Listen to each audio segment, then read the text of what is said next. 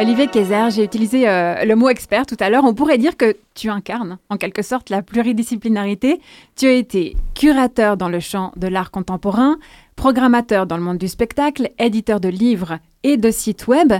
Qu'est-ce qui te motive dans le fait de te confronter sans cesse à de nouveaux contextes?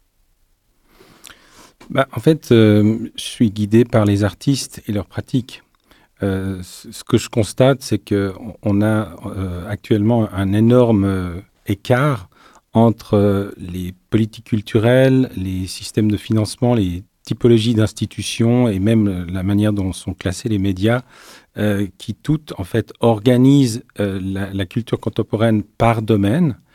Ça, c'est d'un côté. Et de l'autre côté, je vois de plus en plus d'artistes qui, qui ont des pratiques transversales c'est-à-dire qu'il passe euh, tout à fait naturellement d'une exposition, d'un projet pour la scène, d'une performance, d'un film, euh, et peut-être de, collaboration avec des, des personnes qui viennent euh, hors du champ artistique.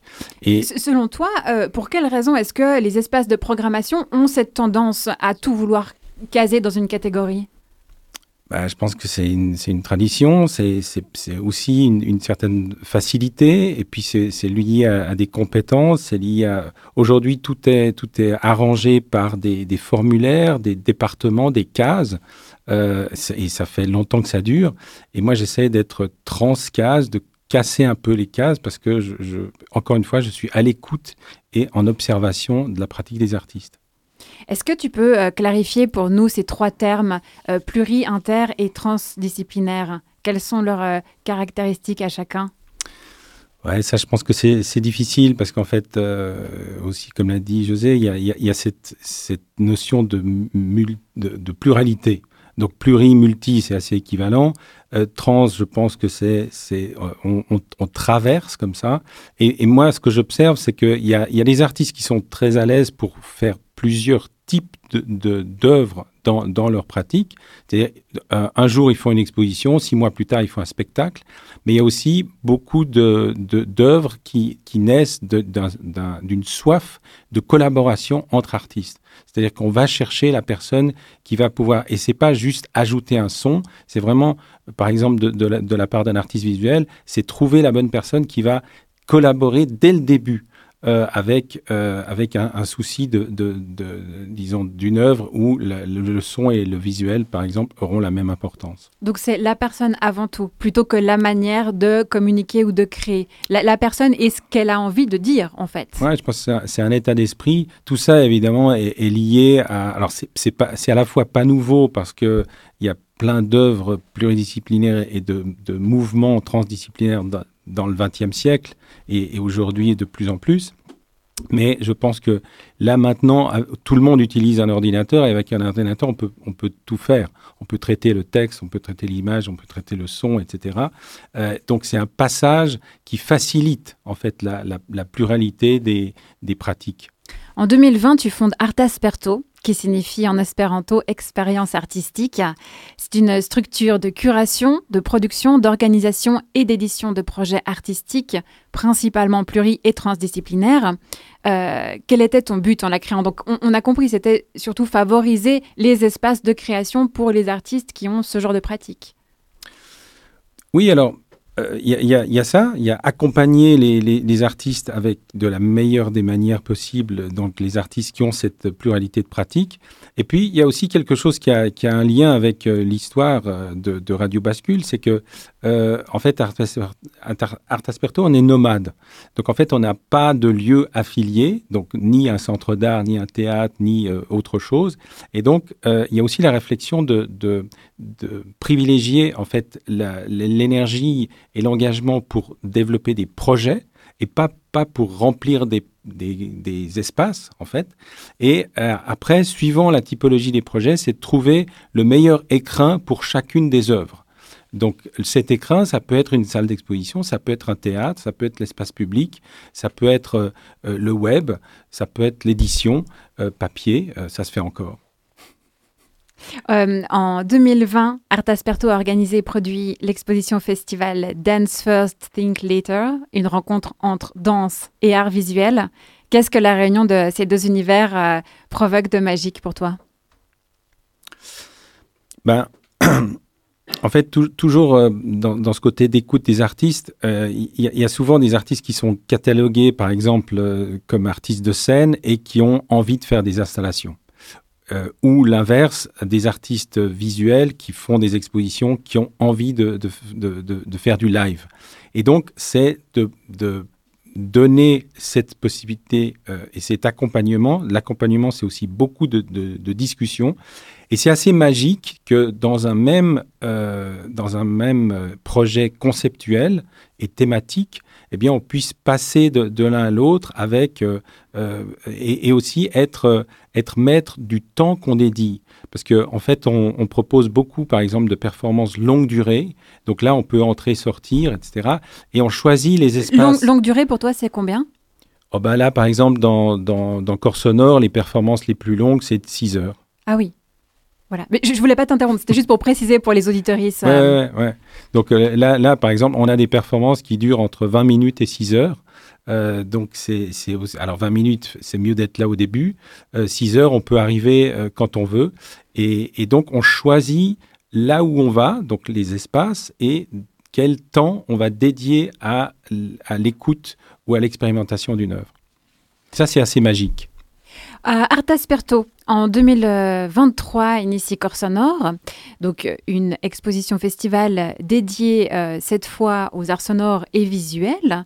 D'où est venue euh, ton envie de lancer ce nouveau projet, Olivier Il y a plusieurs pistes. Euh, d'une part, c'est un peu un projet cousin euh, par rapport à Dance First Think Later, donc euh, toujours dans cette, dans cette recherche de, transversalité artistique.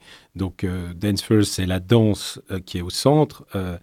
Corps sonore, c'est les, les, arts sonores qui sont au centre. Après, il y a aussi d'autres éléments, notamment, j'ai réfléchi sur ce qui existe à Genève dans, ce terrain-là.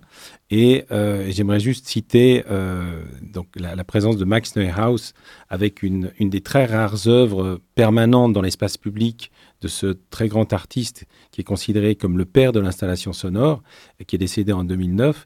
Et il y a une de ses œuvres donc, qui s'appelle Promenade du pain, c'est aussi l'adresse, euh, que, chacun, chacune peut découvrir à, tout moment. Et en fait, ça me permet, euh, sa présence là, et, aussi d'autres projets euh, qu'il a imaginés pour Genève, certains réalisés, d'autres pas, malheureusement, qui sont documentés dans l'exposition, me permet de d'articuler comme ça un, lien entre l'histoire mondiale des arts sonores et le contexte culturel genevois. L'une euh, des artistes invitées à l'exposition festival est Anne Rocha. On va écouter un extrait d'Impulse, la performance immersive et interactive qu'elle propose. Euh, de quoi s'agit-il euh, Quelques mots? Avant qu'on écoute C'est un des projets les plus complexes euh, de, de, tout corps sonore. En fait, c'est une installation, euh, vous pénétrez dans un espace noir, vous êtes muni d'équipements électroniques et d'un petit capteur qui capte votre battement du cœur.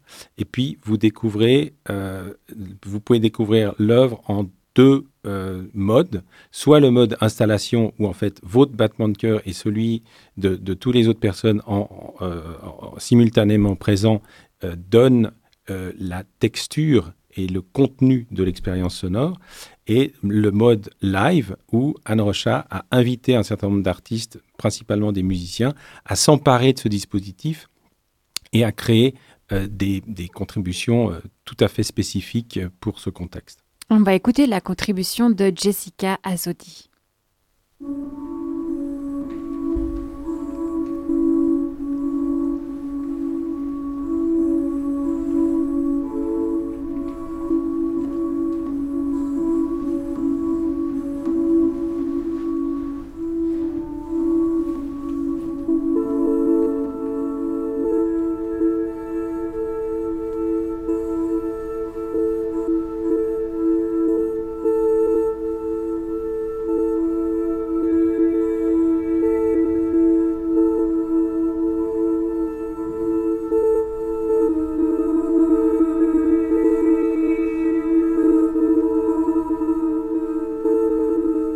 Là, il s'agit de l'une des musiciennes euh, invitées par euh, Anne Rocha. Il y en avait combien au, total? Huit. Huit euh, individus et collectifs. Et la performance continue encore ce week-end. Est-ce qu'on peut encore la voir? Oui, oui, tout à fait. Alors aujourd'hui, c'est un live de Olga Kocharova, donc qui sera continu de 15h à 21h. Et puis demain, ça sera un autre live de Ariel Garcia, plutôt un artiste électronique, euh, un musicien électronique. Et là, ça sera des, des lives euh, chaque heure pleine, également entre 15h et 21h. Et puis le dernier jour, le dimanche 22, ça sera de nouveau en fait le, mode installation. Donc venez pour euh, expérimenter ce que ça fait que votre battement de cœur euh, constitue une partie d'une installation artistique. À deux jours et demi de la clôture de cette première édition, quel est le bilan? Ah, c'est un bilan extrêmement positif. Euh, les, retours sont excellents. on, on, touche plusieurs publics, des, enfants, des adolescents, euh, un public de l'art contemporain, un public des, arts sonores, de la musique expérimentale, euh, un public, disons, de, férus, des, curieux pour, la création contemporaine. Et euh, les partenariats ont très bien marché avec différentes institutions, la comédie, le musée d'art d'histoire. Il y avait encore hier un concert de Tarek Atoui, le Grand Théâtre, la Cave 12, etc. Et puis, et puis il y, a aussi cette ce pari de faire des œuvres dans l'espace public, euh, qui est toujours une, gageure. Là, par exemple, on a un, concert qui était prévu euh, aujourd'hui qu'on a dû repousser à demain à 20h sur la plaine de Palais pour des raisons météorologiques. Et c'est un, une sorte de double hommage, d'une part avec une œuvre existante sur la façade de l'immeuble Mirabeau d'Émilie Dain, qui est une plasticienne, et je lui ai proposé de, puisque cette œuvre est un hommage à une célèbre compositrice euh, américaine, Pauline Oliveros, qui est un peu la, conceptrice de la notion de deep listening, qui, euh, précise en fait la, différence entre ce qu'on entend et de ce qu'on écoute, eh bien, euh, il y aura un live euh, devant cette façade euh, qui sera qui prendra en fait la, composition visuelle comme partition et donc on aura une double hommage euh, à Pauline Oliveros demain sur la plaine de Plat Palais à 20h à la fois visuelle et sonore.